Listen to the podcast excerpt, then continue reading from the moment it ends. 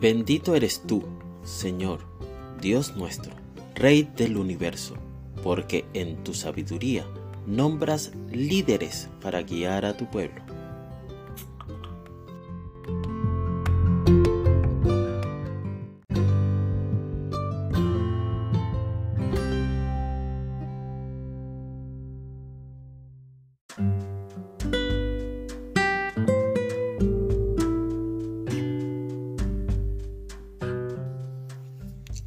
Yo os hablé en aquel tiempo diciendo, yo solo no puedo llevaros. Deuteronomio 1.9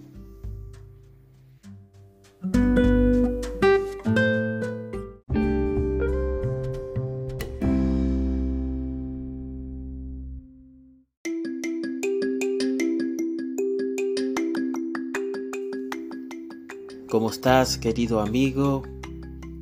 Extraemos otro texto correspondiente a la parashá de la semana, la parashá de Farín, la cual nos recuerda que no estamos solos en el camino.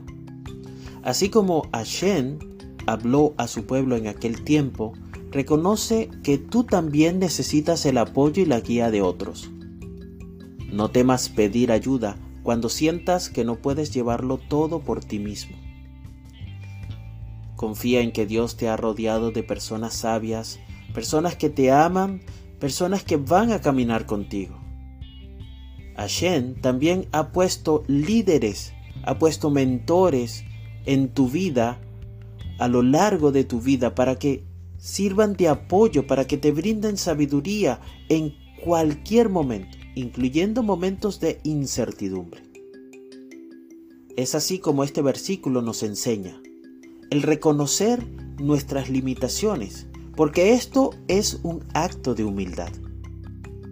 No debemos cargar con el peso del mundo sobre nuestros hombros, sino más bien debemos poner nuestra confianza en la comunidad y en aquellos que Hashem ha colocado a nuestro lado.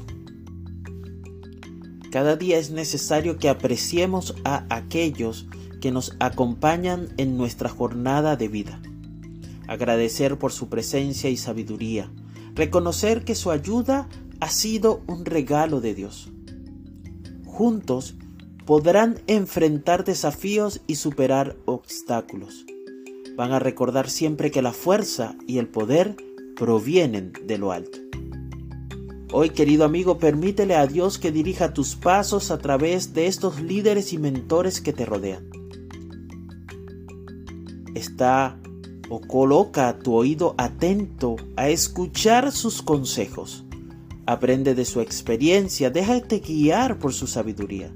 En su humildad vas a encontrar fortaleza y en su guía encontrarás dirección.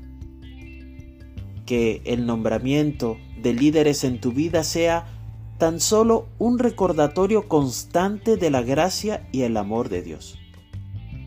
Camina con humildad y confianza, sabiendo que en la comunidad y en el apoyo de otros encontrarás el respaldo que necesitas para alcanzar tus metas. Que tengas un día lleno de shalom.